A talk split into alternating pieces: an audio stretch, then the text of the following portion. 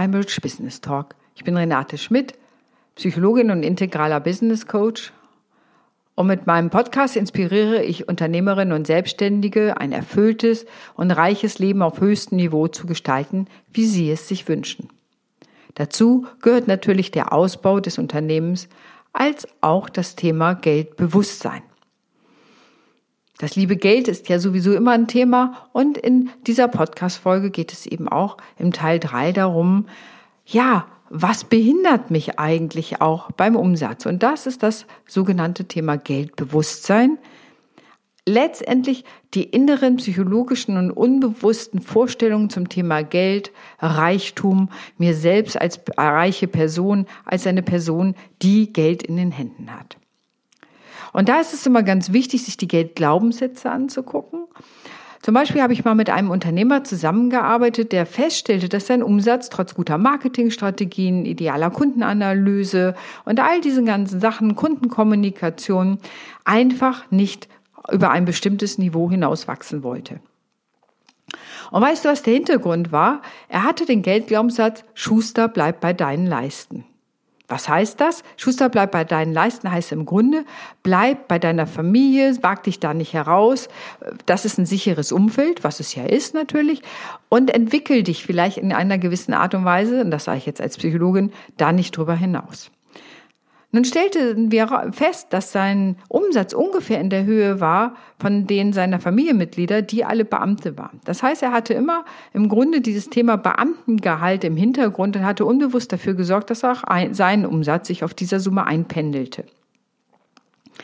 Und das Spannende war, nachdem wir das entdeckt hatten und aufgelöst haben, danach ist sein Umsatz durch die Decke gegangen. Also da war dieser Knoten geplatzt im wahrsten Sinne des Wortes. Er konnte sich selber im Grunde die innere Erlaubnis zu geben, ja eben nicht bei den Leisten bleiben zu müssen oder eigene Leisten für sich, für sein Unternehmen anlegen zu können, um bei dem Bild zu bleiben.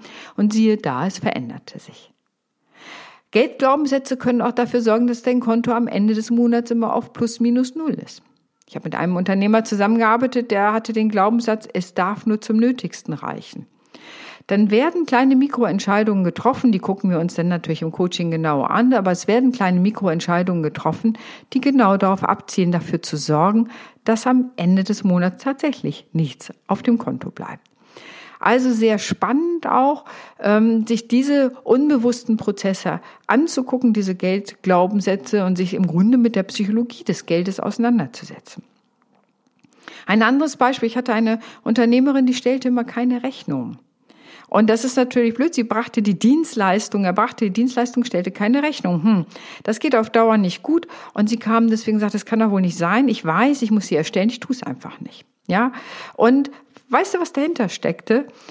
Das, was sie tat, und das tat sie in hoher Exzellenz, war viel ihr ganz leicht. Sie war gut ausgebildet, war klug, hatte das biografisch bestimmte Fähigkeiten mitgebracht und deswegen war das, was sie dann tat in der Arbeit, was sie anbot als Dienstleistung, für sie ganz einfach. Und jetzt, wie sich dann rausstellte, hatte sie den Geldglaubenssatz, Arbeit muss schwer sein. Ne? Du musst dein Brot im Schweiße deines Angesichtes verdienen. Und das hatte sie so verinnerlicht, dass sie sozusagen ihr Unbewusstes ihr signalisierte, hey, wenn es leicht ist, war es ja offenbar keine Arbeit. Und da kannst du dir vorstellen, die logische Konsequenz daraus ist, keine Rechnung zu stellen. Nachdem wir das gelöst hatten, nun, ging es auch mit den Rechnungen besser und wir haben dann nochmal an dem Thema Preisgestaltung gearbeitet. Auch da konnte sie da hinterher höhere Preise erzielen. Also die Auseinandersetzung mit der Psychologie des Geldes lohnt sich auf jeden Fall, wenn du merkst, du kommst irgendwie mit allen anderen Maßnahmen nicht zurecht weiter. Denn das Dumme ist, wir machen wirklich kleine Mikroentscheidungen aufgrund ihrer, unserer Glaubenssätze. Wenn Geld stinkt, werde ich dafür sorgen, dass es nicht bei mir bleibt ähm, wenn sozusagen ich mich nicht identifizieren möchte mit reichen Menschen. Ja, manchmal ist es kulturell bedingt, dass es reiche Menschen gab, die, sagen wir mal, ihr Geld unrechtmäßig erworben haben. Dann will man natürlich mit solchen nicht identifiziert werden und verhindert unbewusst selber reich zu werden.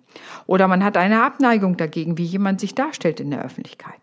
Das ist immer ein wichtiger Punkt, sich damit auch auseinanderzusetzen, Wer bist du, wenn du reich bist? Wie fühlst du dich? Was wird, wie wird dein Leben aussehen? Was wird sich verändern?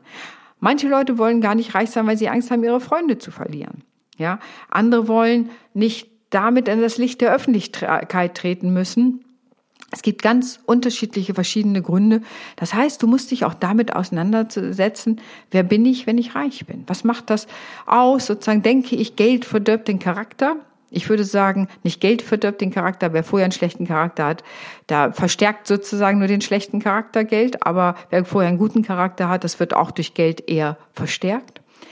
Ähm, aber nichtsdestotrotz ist so diese Auseinandersetzung des Selbstbildes, wer bin ich, wenn ich reich bin, was mache ich, was wird in meinem Leben anders sein, was ist, wenn ich in der Fülle lebe, im Reichtum lebe, was wird das bedeuten? Und manchmal liegen da unbewusste Ängste drin, was weiß ich, wie gesagt, ich könnte meine Freunde verlieren oder ich müsste einen bestimmten Status nach außen deutlich machen, wo ich aber gar keine Lust zu habe und so weiter und so weiter. Das heißt, dieses innere Bild von Reichtum, wer ich selber als reicher Mensch bin, ist ein weiterer wichtiger psychologischer Aspekt, wenn es um das Thema mehr Geld verdienen geht.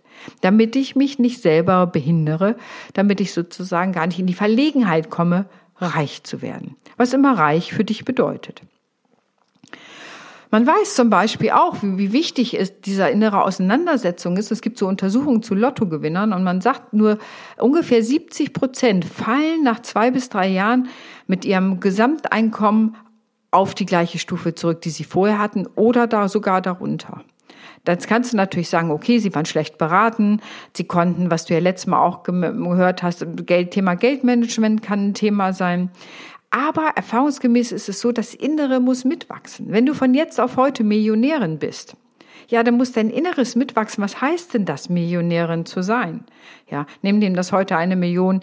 Naja, ne, kommst du auch nicht ganz so weit mit. Aber du weißt schon, worauf ich hinaus will.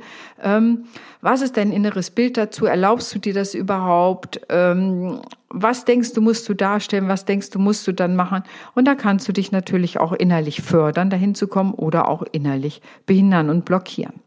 Also dieses eigene Bild von sich selber, wer bin ich als reicher Mensch, das ist auch bei den Lottogewinnern, hat man gemerkt, das muss so, ich nenne es den Geldmuskel, der innere Geldmuskel muss einfach mitwachsen damit ich gewohnt bin, mit größeren Summen Geldes umzugehen, damit im Alltag umzugehen, damit zu wirtschaften.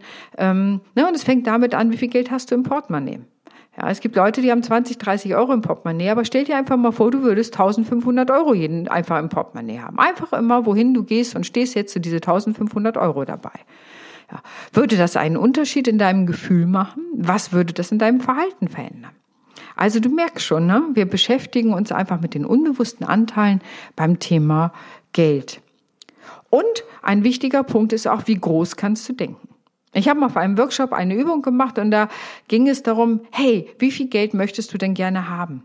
Und da haben viele eine Million, fünf Billionen, alles Mögliche hingeschrieben. Das ist auch super gut. Und dann haben wir äh, sowas wie Bodenanker gemacht. Das heißt, du legst die Karten auf den Boden und dann habe ich gesagt, okay, hier ist Start, hier stehst du heute, da hinten sind, ist meinetwegen deine Billion. Okay, was ist der nächste Schritt, den du dahin tust? Hm. Ja, das war schon gar nicht so leicht. Und man, weißt du, was das Spannende war?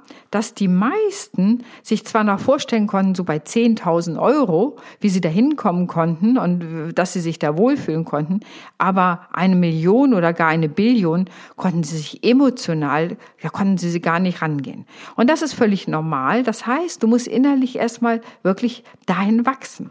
Ja, und wenn du dir nur 10.000 Euro vorstellen kannst, und das ist das, was die meisten Menschen so, ne, so ein bisschen haben, sich überdenken, das habe ich mal für Wohnungseinrichtungen oder für ein Auto oder was auch immer ausgegeben, das ist eine Gewohnheitssumme, ist für viele natürlich auch schon viel Geld, aber du weißt, worauf ich hinaus will. Aber eine Million ist für viele so unfassbar, dass sie es auch im wahrsten Sinne des Wortes nicht fassen können und nicht wissen, wie sie da hinkommen sollen. Das ist dann wiederum ein Teil des Coachings. Wie kann ich mein Unternehmen aufbauen? Wie muss mein Geldmanagement sein, meine Geldwirtschaft, ähm, so dass ich nach und nach mir da ein Vermögen aufbaue. Ja, also ich hoffe, dass du jetzt mal einen Eindruck bekommen hast, worum es bei diesem Thema Geldbewusstsein oder Money Mindset heißt es auch bei manchen geht. Letztendlich um die Einstellung zum Geld, deine eigene Einstellung. Und vielleicht magst du die einfach auch mal überprüfen und deine eigenen Sätze, auch die, die du in der Familie gehört hast, zum Thema Geld einmal aufzuschreiben, sodass du dir ins Bewusstsein rufst. Und das ist schon der erste Schritt, die Bewusstwerdung der Geldglaubenssätze. Ähm, dann hast du die Gelegenheit, dich damit auseinanderzusetzen. Wie stehst du da heute zu? Also, und da gibt es, ich kenne eine Familie, die sind am Sonntag immer mit dem Auto rumgefahren und haben sich sozusagen die Häuser der Anführungsstrichen reichen Leute angeguckt und haben sozusagen wie Besucher im Zoo sich diese Häuser angeguckt und haben gesagt, ja, guck, da wohnen die Reichen. Und es war ganz klar, das ist so unerreichbar, das ist etwas, das sind die und wir sind wir. So. Also du siehst, die Psychologie hat so feine, kleine, wunderbare, ich sag mal, Bewegungen und denen auf die Spur zu kommen, aus deiner eigenen Biografie heraus, aus dem eigenen Verständnis deiner Familie zum Thema Geld. Und probier auch einfach mal aus. Wie sieht es bei deinem Portemonnaie aus? Wie viel Geld hast du da drin? Wo fühlst du dich wohl? Kommen schnell Verlustängste auf, wenn du sagst, ich bin ja nicht verrückt. 1500 Euro in meinem Portemonnaie, vielleicht klaut mir das jemand. Also geht es auch viel um das Thema Verlustängste und das Vertrauen, kann ich wirklich Geld erwirtschaften, spielen ganz unterschiedliche Facetten damit rein. Und das ist das, warum ich es auch so liebe, mit Kunden und Kundinnen zum Thema Geldbewusstsein zu arbeiten. Da bin ich als Psychologin manchmal wie so ein kleines Trüffelschweinchen und wir finden genau die richtigen Aspekte heraus, ähm, die dich behindern und äh, dann weiß ich natürlich, wie man das lösen kann, so dass du danach wirklich ein anderes Geldbewusstsein hast und der Weg zu einem anderen Umsatz wirklich frei bist. Und da bist du, ne, wie es so schön heißt, die Bottleneck, der Engpass, der kann tatsächlich manchmal da liegen. Es ist nicht immer nur eine Frage des Marketings oder der Positionierung, das sind natürlich alles auch wichtige Dinge, die wir besprechen, aber auch der inneren Haltung zum Thema Geld. Und dazu noch ein letzter kleiner Tipp, und das wird auch nochmal beim Thema Preise auftauchen. Viele Menschen versuchen, für ihre Produkte Summen aufzurufen, die sie im Leben selber nicht ausgeben würden. Und ich sage dir jetzt schon, das kann nicht klappen. Das heißt, wenn du eine Dienstleistung hast, kannst du dich immer auch fragen, würdest du es selber ausgeben? Und wenn du das nicht tust, wirst du es nicht verlangen können. Also, das war mein letzter kleiner Tipp zum Thema Geld und Geldbewusstsein für heute. Ich hoffe, dieser Teil hat dir gefallen. Wenn es andere Leute gibt, wo du denkst, für die könnte es auch wertvoll sein, freue ich mich natürlich, wenn du meinen Podcast weiterempfehlst, Rich Business Talk, wo es immer rund um das Thema Umsatz, das gute Leben, das Thema Geld, Geldbewusstsein, Psychologie und Wirtschaft geht. In diesem Sinne wünsche ich dir einen fantastischen Tag. Deine Renate.